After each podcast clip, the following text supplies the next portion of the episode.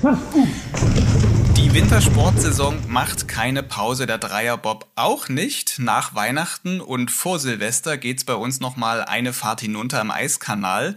Ja, damit willkommen zu einer neuen Folge im Dreierbob, präsentiert von der Idealversicherung. Ich bin Fabian Deike. Und mein Name ist Tino Meyer. Hallo. Klar, Fabian, du hast vollkommen recht. Weihnachtspause ist in diesem Jahr nicht. Die Olympischen Spiele in Peking rücken näher. Wer jetzt die Füße hochlegt, macht definitiv etwas falsch. Und deswegen schieben wir natürlich auch unseren Dreierbob in der vermeintlichen äh, Jahreswechselpause an, die es in diesem Jahr eben nicht gibt. Und aus dem Dreier Bob, um mal ganz korrekt zu bleiben, wird heute wieder ein Dreier Rodel. Das hatten wir schon mal erprobt mit Julia Taubitz, mit der Rennrodlerin aus Annaberg-Buchholz vor ein paar Wochen hier im Dreier Bob. Sind wir auch auf den Rodelschlitten gehüpft und heute machen wir es genauso und wir haben einen sehr prominenten Gast in unserem Podcast. Das stimmt. Julia Taubitz ist ja sozusagen das äh, neue Gesicht, das Gesicht der Zukunft im deutschen Rodelsport wenn alles so klar geht, wie sie sich selbst auch wünscht, wird sie die nächsten Jahre, zumindest in Deutschland, die beste Rodlerin sein. Und wir sprechen heute mit jemandem, der ja jahrzehntelang nicht nur das deutsche Rodeln geprägt hat, sondern international ja das Maß aller Dinge war und auch heute noch äh, ja, gefürchtet, geachtet und äh, überaus beliebt auch ist. Möchtest du den Namen sagen oder soll ich jetzt sozusagen mit dem ich bin Namen, ein bisschen ehrfürchtig, ja. Also ich bin ein bisschen ehrfürchtig. Also wir sprechen gleich, ich mach's trotzdem. Wir sprechen ja. gleich mit dem Hackelschorsch. Genau, eigentlich ist damit alles gesagt, oder? Eigentlich schon. Bin gespannt darauf, was er über Olympia äh, uns erzählen wird und vor allem auch darüber, wie der Aufenthalt am Olympiastandort an der Bahn in Peking gewesen ist. Da lief ja bei den Rodern im Vergleich zu den Bobfahrern nicht alles rund. Das hören wir gleich. Das Gespräch, das wir jetzt gleich hier im Podcast zeigen, haben wir kurz vor Weihnachten geführt. Da saß der Hackelschorsch, also Georg Hackel, in einem Pressezentrum. Also nicht wundern, wenn es vielleicht ringsrum mal etwas klimpert, Telefone klingeln und auch ein paar andere Stimmen zu hören sind. Aber das, was er sagt, ist wahnsinnig interessant und viel Hintergrund. Auf jeden Fall, denn das muss man an dieser Stelle ja immer noch mal dazu sagen. Anders als bei anderen Olympischen Spielen in den vergangenen Jahren waren die allermeisten Sportler eben noch nicht an den Wettkampfstätten in Peking. Ausnahme Rodler, Skeletonis und Bobfahrer, die im November bzw. Oktober für mehrere Trainingswochen dort in China vor Ort waren, die Bahn kennengelernt haben und eben nicht nur die Bahn kennengelernt haben, sondern auch das, äh, ja, die Begleitumstände und das, was sie vielleicht auch während der Olympischen Spiele dann im Februar erwartet, Stichwort Corona-Fälle, Quarantänehotel, restriktiver Umgang der Chinesen mit dem Thema Corona. Aber wir wollen gar nicht so viel verraten. Wir hören einfach mal rein, was er sagt. So, jetzt im Dreierbob sind wir prominent und erfolgreich zugleich besetzt. Wir begrüßen über eine Videoschalte den dreimaligen Olympiasieger, zehnfachen Weltmeister und Deutschlands wohl größten Geheimnisträger, wenn es ums Rodeln geht. Hallo Georg Hackel. Ja, servus. Herr Hackel, ganz am Anfang, Sie sitzen gerade in einem Pressezentrum, deshalb nicht wundern, wenn im Hintergrund vielleicht der ein oder andere spricht. Herr Hackel, vielleicht lüften wir gleich zu Beginn ein Geheimnis. Ich habe vermieden, sie mit Hackelschorsch anzusprechen, aber in der Szene und darüber hinaus kennt man sie vor allem unter diesem Namen. Wieso ist das eigentlich so? Ja, weil man das in Bayern so sagt. Ich bin der Schorsch, ich bin der Hackelschorsch. Ja, wo wir das mit dem Namen also jetzt gleich geklärt haben, können wir ja über das Sportliche reden. Sie waren jahrelang Selbstweltklasse und sind jetzt immer noch ganz nah dran an der Bahn. Sie müssen es also wissen. Warum sind die Deutschen im Rodeln seit Jahrzehnten so gut und so erfolgreich? Weil Rennrodeln in Deutschland eine große Sportart ist, weil es ähm, von vielen jungen Leuten betrieben wird und deshalb eine sehr breite Auswahl an möglichen Talenten stattfindet, eine breite Selektion und weil wir viele Stützpunkte in Deutschland haben, an denen wir Leistungsentwicklung im Rennrodelsport betreiben. Ich hoffe, man kann das gut verstehen. Es ist doch etwas lauter im Hintergrund, als ich erwartet hatte, da im Pressezentrum. Aber ich denke, es wird gerade noch so passen. Ihre Erfolge, das sagen Sie von sich selbst, verdanken Sie auch Ihren handwerklichen Fähigkeiten. Sie haben in Ihrer Karriere das ein oder andere Hundertstel durch gute Materialkenntnisse herausgeholt. und sieht so ein Rodel von außen betrachtet ziemlich einfach aufgebaut aus. Zwei Kufen, eine Liegefläche, vorne zwei Steuerhörnchen dran. Was sind die Geheimnisse, die einen Schlitten schneller machen als andere? Grundsätzlich ist es so, der Schlitten hat ja keinen Motor wie ein Rennauto zum Beispiel. Das Einzige, was man beim Schlitten verbessern, optimieren kann, das sind die auftretenden Widerstände während der Fahrt. Das ist zum einen die Fahrlinie, die muss vom Sportler natürlich so gestaltet werden, dass man möglichst wenig Widerstände in der Bahn hat, dass man möglichst kurze Wege in der Bahn fährt. Und äh, zum anderen äh, muss der Schlitten so beschaffen sein, dass er, äh, dass die Kufen äh, gegenüber dem, dem Untergrund, also dem Eis, möglichst wenig Reibungswiderstand haben und äh, der Schlitten so gestaltet ist. Und dann gibt es noch ähm, von der Mechanik her des Schlittens, also der ist ja beweglich in sich, ähm, fahrdynamische äh, Sachen, die beachtet werden müssen, die dann auch wieder sich auf, die, auf das Gleitreibungsverhalten gegenüber des Untergrundes auswirken. Mhm. Und natürlich das handwerkliche Geschick desjenigen, der den Schlitten vorbereitet für die Fahrt in der Bahn. Woher stammt eigentlich Ihre Leidenschaft für das Werkeln am Schlitten? Ja gut, ich habe ein Handwerk erlernt. Ich bin gelernter Schlosser und äh, als solcher habe ich natürlich immer wieder an meinen Schlitten selbst Hand angelegt und rumgebastelt und äh, man merkt sehr schnell, wenn man etwas verändert, dann ändert sich auch die Performance des Schlittens, also die, die Geschwindigkeit oder die Zeit, die man damit erreichen kann. Und, und schon äh, kommt eigentlich ein Stein ins Rollen und äh, man, man testet immer mehr und äh, hangelt sich durch das Prinzip Versuch und Irrtum einfach vorwärts. Und äh, je intensiver und leidenschaftlicher man so etwas betreibt, umso bessere Ergebnisse kann man erzielen. Was war denn bei Ihnen zuerst da? Die Leidenschaft fürs Schlittenfahren oder so dieses äh, das Interesse so an dem an dem Werkeln am, am Schlitten? Ja, natürlich war die Leidenschaft fürs Schlittenfahren grundsätzlich erst einmal vorhanden und äh, und dann merkt man aber auch sehr schnell, wenn die Zeit gestoppt wird und man wird nur Zweiter, dann ärgert man sich schon und äh, man möchte ja immer der Schnellste sein dann. Also auch in, in Bayern, in Berchtesgaden, muss nicht jeder Alpin-Rennläufer werden? Das Rodeln hat bei uns in Berchtesgaden durchaus eine sehr große Tradition und ist sehr anerkannt und äh, viele viele junge Leute betreiben den Rennrodelsport und äh, viele bleiben dabei und verschreiben sich dieser Sache, weil es einfach eine, eine ganz tolle Sportart ist. Was mich als Kind schon fasziniert hat, als ich das gesehen habe, dass es möglich ist, dass ein, ein Rennrodler an einer senkrechten Wand entlangfahren kann. Also und fällt da nicht runter, sondern also das Prinzip mit Steilkurven war für mich als Kind schon faszinierend und hat sich dann Ihrer Meinung nach in dem Sport in den letzten 20, 30 Jahren eigentlich an der Sache wenig geändert oder ist das im Vergleich zu Ihrer aktiven Karriere heute irgendwas anders? Es hat sich das Grundprinzip nicht verändert. Die Bahn ist eisig, es gibt Steilkurven, der Schlitten hat zwei Kuben und der schnellste gewinnt. Klar.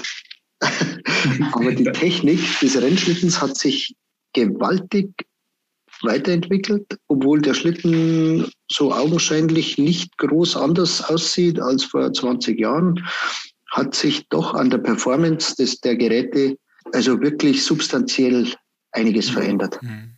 Ja, sicherlich auch, was diese Geräte an Materialkosten schon veranschlagen, ist doch heutzutage was ganz anderes, worüber wir da reden. Haben Sie mal eine Hausmarke so ungefähr, was man hinlegen muss für ein anständiges Gerät? Das ist sehr unterschiedlich. Für ein anständiges, was ist ein anständiges Gerät? Mit dem der Hackelschorsch Olympiasieger werden könnte. Okay, also, also ein, ein, absolutes Top-Gerät. Also, da mhm. muss man schon also zwischen 10.000 und 20.000 Euro hinlegen. Es werden sehr hochwertige Materialien verarbeitet und so ein Schlitten, da gibt es ja keine Fabrik, in der hohe Stückzahlen hergestellt werden, sondern äh, so ein Schlitten ist immer ein Unikat, ein handgefertigtes Unikat und, und das ist es, was, was den Schlitten dann letztendlich so teuer macht. Und man kann das auch gar nicht so in, Geldwerten bemessen. Wir, wir rechnen immer, was kosten die, die Grundmaterialien, die wir einsetzen, aber die Arbeitszeit berechnen wir nicht, weil das, das ist Aufgabe der Sportler und Trainer, die das, der Mechaniker, die das über die Sommermonate dann mhm. realisieren. Und hat sicherlich auch dann noch Anteil daran, wie akribisch der einzelne Athlet sich in seiner Garage ähm, die Zeit vertreibt mit Tüftelei. Genau.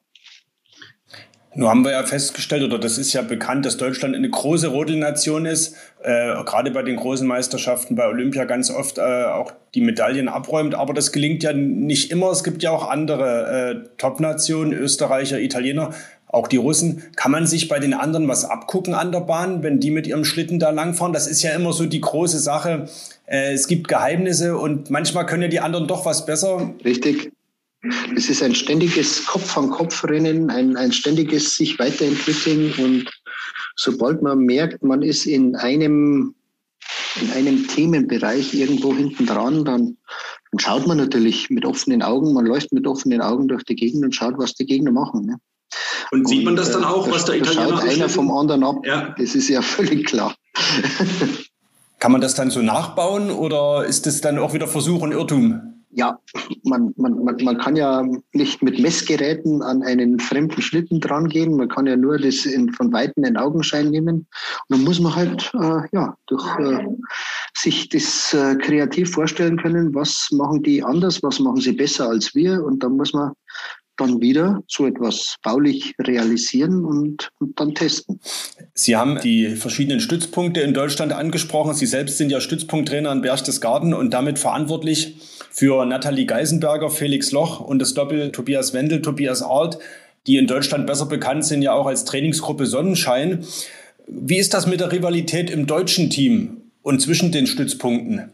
Ja, natürlich haben wir untereinander in den Stützpunkten eine gesunde Rivalität. Das ist völlig klar. Und auch die einzelnen Sportler in den Disziplinen rivalisieren untereinander. Aber wichtig ist, dass das Ganze immer auf einer ähm, sachlichen Ebene, auf einer, einer sportlich fairen Ebene abläuft. Und das ist bei uns in Deutschland so der Fall. Und äh, die Sportler mögen sich gerne und vertragen sich gut. Und äh, das war vielleicht in der Vergangenheit nicht immer so, aber momentan sind wir da wirklich, äh, läuft es sehr, sehr gut und angenehm. Aber der sportliche Konkurrenzkampf ist natürlich allgegenwärtig in einer Einzelsportart. Das ist völlig klar.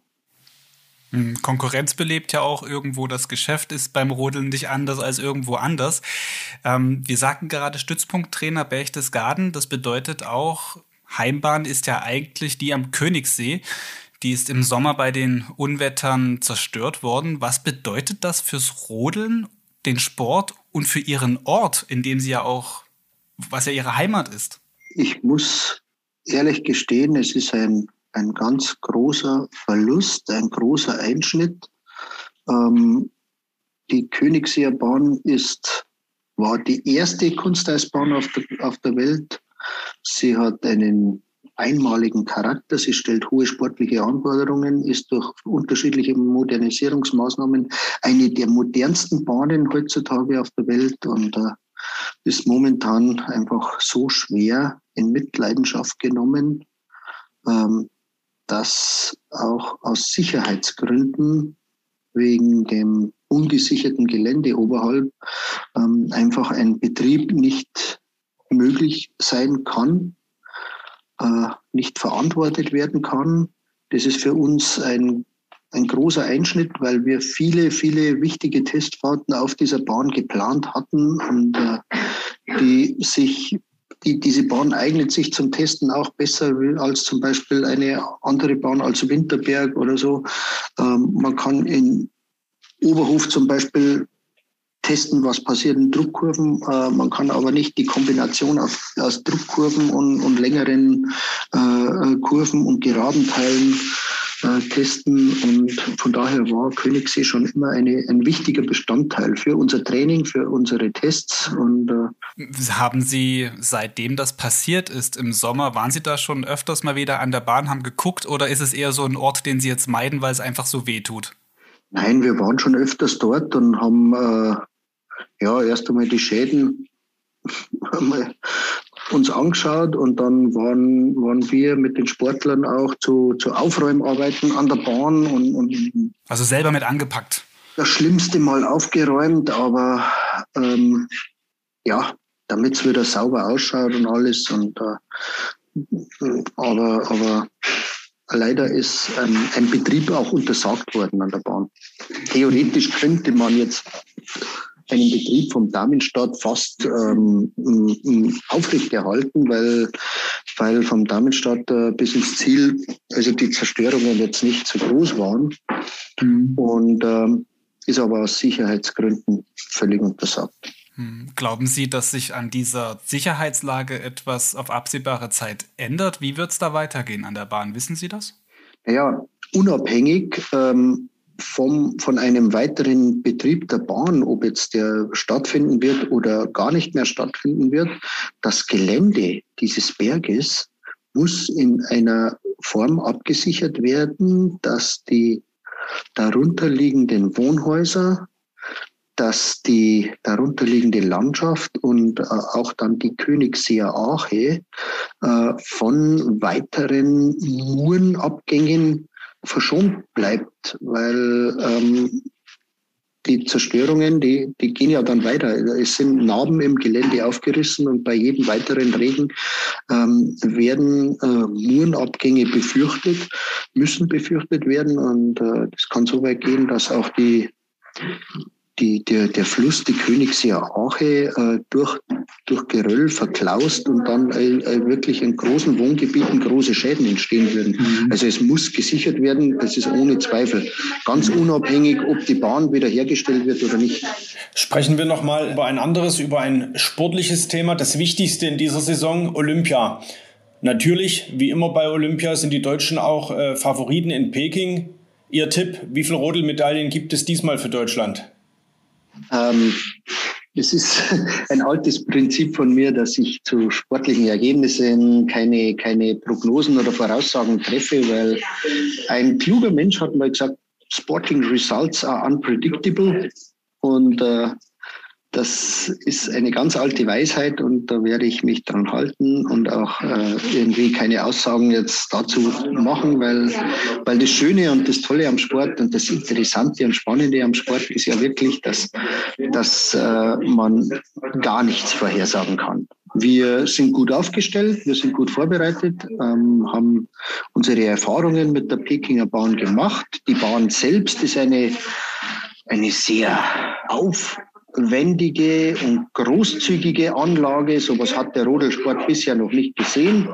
Von den Dimensionen groß und alles überdacht, alles äh, sehr gut ähm, für den Sport, für den Betrieb, sportlichen Betrieb angelegt.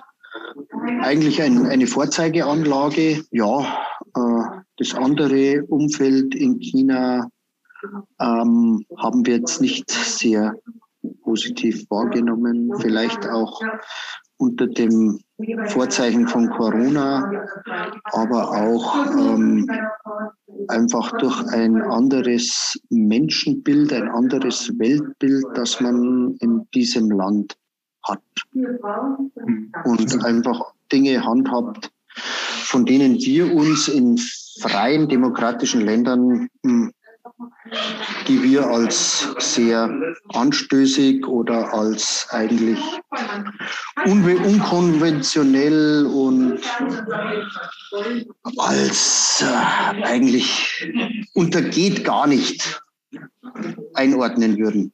Hm. Sie sprechen da auf die vermute ich mal, auch Bedingungen an, die herrschten. Wir hatten neulich mit äh, Julia Taubitz hier gesprochen, auch eine Rodlerin, eine deutsche Rodlerin. Und sie berichtete auch schon davon, ähm, wie auf dieser Reise in China da das deutsche Team von der Quarantäne betroffen war und da unter unwürdigen Bedingungen teilweise hausen musste. Da war die Rede von toten Tieren auf den Hotelzimmern und ähm, schlechten Essensversorgung und auch ja nicht so tollen Bedingungen.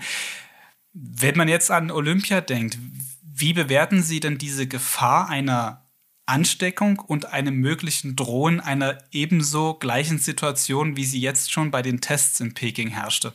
Die Gefahr einer Ansteckung mit Corona, die halte ich in China für sehr, sehr gering, weil eben hier wirklich starke Maßnahmen gegen eine solche Ansteckungsgefahr ergriffen werden, aber eben Maßnahmen, die zum einen Teil sinnvoll sind, zum anderen Teil ähm, irgendwo Aktionismus sind, die keinen Sinn machen. Ähm, die äh, die Freiheit des Individuums sehr stark einschränken und eigentlich ja so für einen freien Menschen, für einen Menschen, der eine freie Gesellschaft, eine freie Welt gewohnt ist, nicht, nicht haltbar sind. Und äh, äh, es ist nicht die Gefahr der Ansteckung in China. Mhm. Beileibe nicht. Ähm, und ähm, die Welt impft sich gegen diese Krankheit. Ähm, aus meiner Sicht ist Impfen der beste Schutz, äh, den man machen kann. Eine, eine Infektion mit der wahrscheinlich jeder Mensch auf dieser Welt irgendwann mal konfrontiert sein wird, weil man die, der gar nicht ausweichen kann. Darauf muss man einfach so mit seinem Immunsystem und mit seinem Impfschutz äh, so vorbereitet sein, dass man das möglichst unbeschadet übersteht. Das ist meine Meinung dazu, meine Philosophie. Und äh, deshalb impfen wir, deshalb bereiten wir uns vor und äh, deshalb muss man auch die Leute nicht zwanghaft einsperren und also unter Bedingungen festhalten, wie, äh, wie es sich wirklich ein Strafvollzug anfühlt. Und so haben wir das in China empfunden. Und ähm, wenn Olympia stattfindet und es ist für jeden schrecklich und unangenehm und, jeder ist froh, wenn er endlich wieder weg kann, dann hat äh, Olympia das Große und Schöne und Tolle, was Olympia immer war und für mich im Leben bedeutet hat, dann hat das aber ganz grundsätzlich seinen Zauber verloren. Das das klingt jetzt ja wenig erbaulich eigentlich. Äh, hinsichtlich, gar nicht erbaulich. In ne, das, Weise. Äh, das klingt ja gar nicht, also erfreulich auch letztlich, ähm, zumal es ja eigentlich etwas ist, ein Highlight, ein Höhepunkt einer Saison für jeden Sportler, für jeden Trainer. Wie gelingt es Ihnen dann eben als Trainer, weil Athleten nehmen das ja momentan sicherlich ähnlich und genauso wahr, ihre Sportler dann zu motivieren auf genau diesen Höhepunkt? Das fällt mir sehr schwer ich muss ganz offen gestehen, mir tun die heutigen Sportler sehr, sehr leid, weil sie um dieses tolle Erlebnis Olympia, weil sie um diese großartigen Momente, die ich äh, in wiederholter Form erlebt habe und feiern durfte, ähm, einfach betrogen werden. Es ist zum einen, es kommen zwei schlimme Voraussetzungen zusammen. Es ist einfach das es ist einfach die, die Corona-Pandemie mit den ganzen Schutzmaßnahmen, die wir zweifellos brauchen, um eine solche Veranstaltung durchführen zu können. Und zum anderen äh, das, das ähm, Weltbild und das Menschenbild, das eben im Staate China vorherrscht. Da ist der Mensch nichts wert. Und das ist wurscht, hm. wenn ein Mensch einmal eingesperrt wird und nicht raus darf und ihm beim Einchecken in ein Hotel der Ausweis abgenommen wird und erst am Tag der Abreise wieder gegeben wird. Finde das schon befremdlich. Also es ist jetzt nur ein kleines Beispiel. Aber es ist sehr aussagekräftig, finde ich, wenn man dir den Ausweis abnimmt und nicht wiedergibt. Bist du schon mal festgesetzt. Und wenn dann ums Hotel ein, ein Zaun mit Stacheldraht außen drum geht, und wenn du dann bei der Anreise zwei Tage lang deinen Koffer nicht kriegst, einfach aus Willkür. Und ich könnte jetzt, wir könnten jetzt fünf Stunden weiterreden und ich könnte viele Beispiele schildern, aber das erspare ich euch jetzt. Aber ähm, es ist bei, wenn, wenn keiner mehr dahin will zu Olympia, dann ist bei Olympia was schiefgelaufen und dann hat die olympische Bewegung ein Problem. Und zwar ein ganz grundsätzliches. Wie, wie lässt sich das, das gegensteuern? Das ist ja jetzt praktisch eine Tendenz, die über die letzten Jahre, Jahrzehnte sich schon so entwickelt hat. Und Corona setzt dem Ganzen jetzt eben ganz einfach noch äh, einen drauf. Sehen Sie eine Möglichkeit, dagegen zu steuern?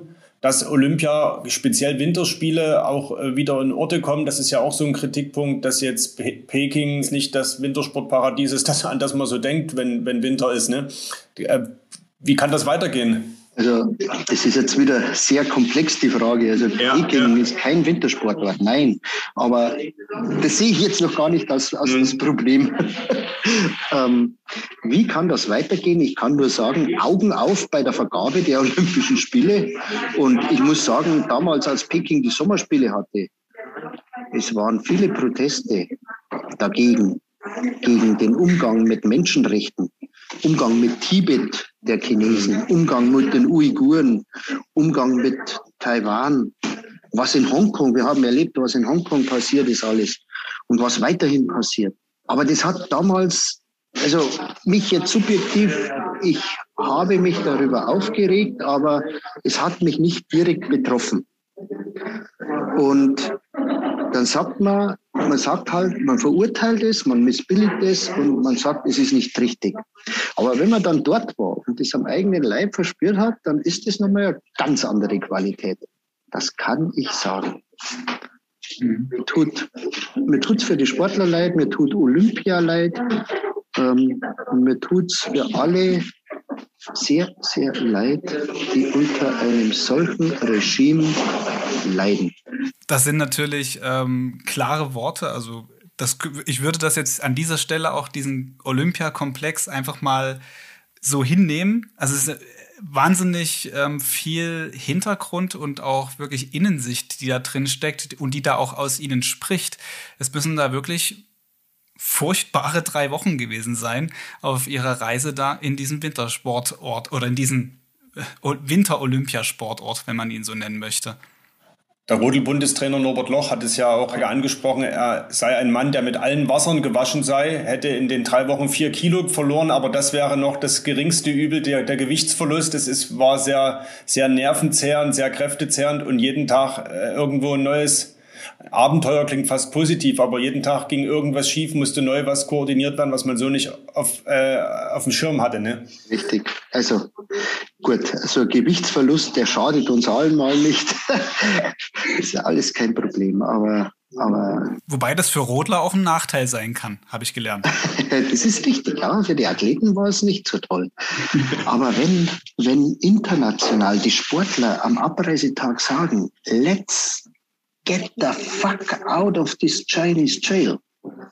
Dann weißt du, was es geschlagen hat. Dann mhm. weißt du, was los ist. Jeder will nur noch weg. Lasst uns abhauen hier. Wir wollen hier weg.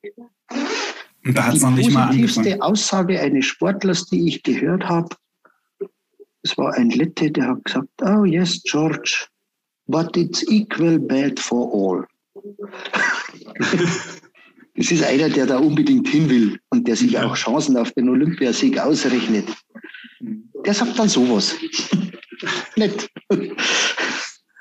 Dem es am Ende dann nur um die olympische Medaille geht und eben nicht vielleicht das ringsrum, was es Olympia eben ausmacht, so wie du es auch beschrieben hast.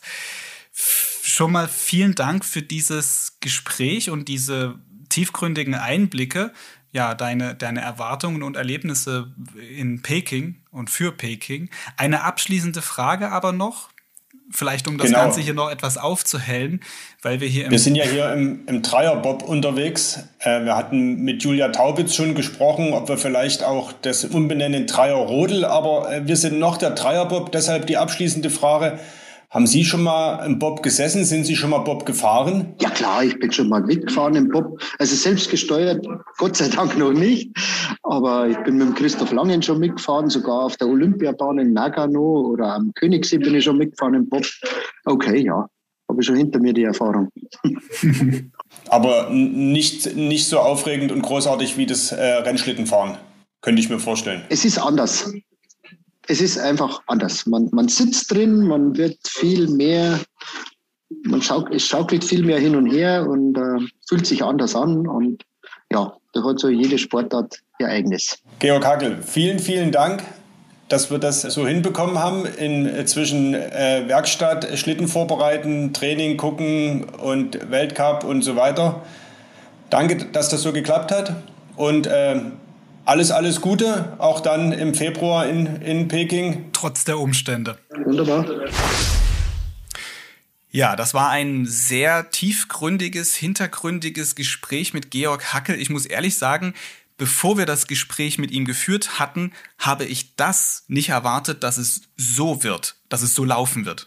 Das stimmt. Also das waren Tatsache sehr, sehr äh, eindrucksvolle und auch sehr, ja, sehr nahe Beschreibungen äh, von dem, ja, was da in Peking abläuft und macht einen schon ein Stück weit auch betroffen.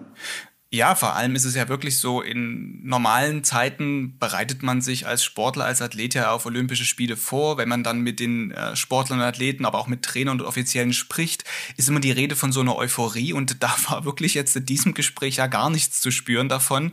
Im Gegenteil, also das ist eher so was wie ein Pflichtprogramm, was da jetzt offenbar abgespult wird bei Georg Hackel, aber auch bei den Rodlern, weil einfach diese Eindrücke, die sie gesammelt haben, so extrem schlecht waren.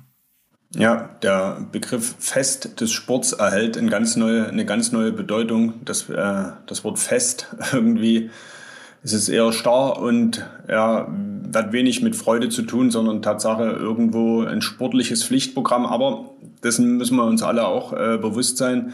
Äh, für die Sportler bleibt es doch irgendwo ein Höhepunkt, weil die Geschichte wird weitergehen. Wir werden in drei, vier, fünf, zehn Jahren zurückblicken und dann gibt es einen Olympiasieger von äh, 2022 Peking, der dann in den Ergebnislisten steht und den, der Titel bleibt. Und da fragt dann auch niemand mehr, äh, wie die Umstände in Peking waren und ob es sowas wie Corona gab.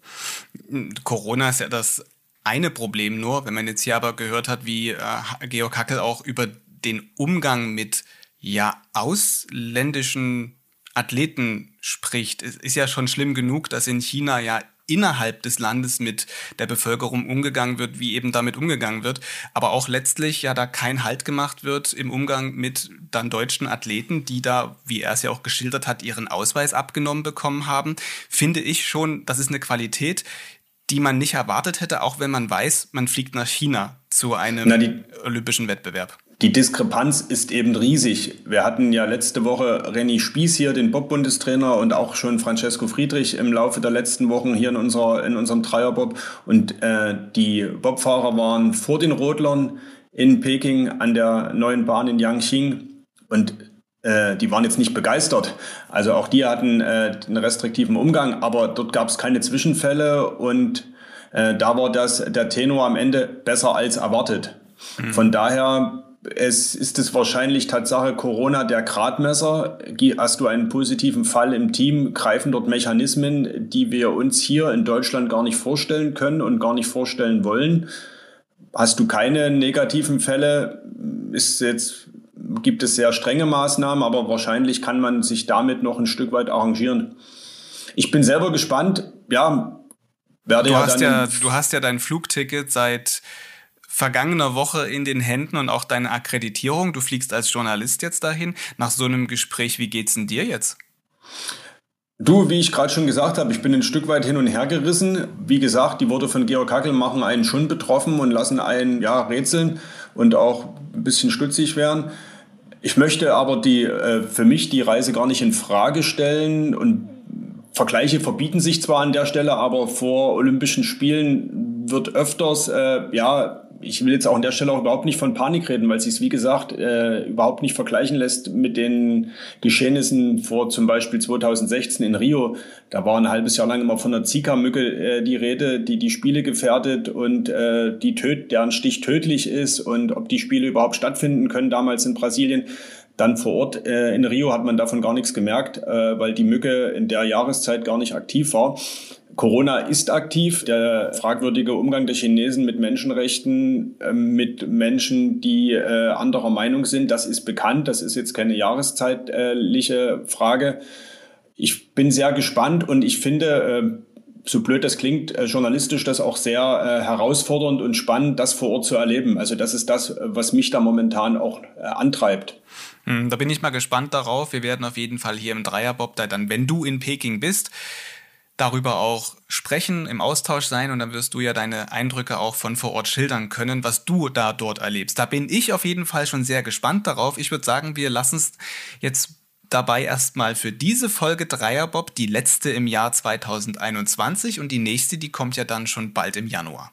Genau, wir starten dann sozusagen im neuen Jahr den Countdown zu den Olympischen Spielen, die am 4. Februar eröffnet werden und Bis dahin geht der Dreierbob nochmal in die Garage. Wir schrauben nochmal am Setup, polieren die Kufen, wie du immer so äh, schön sagst. Ja, das ist dein Job. Also ich bin, ich bin der Pilot an der Stelle, würde ich jetzt mal für mich so reklamieren, das Privileg.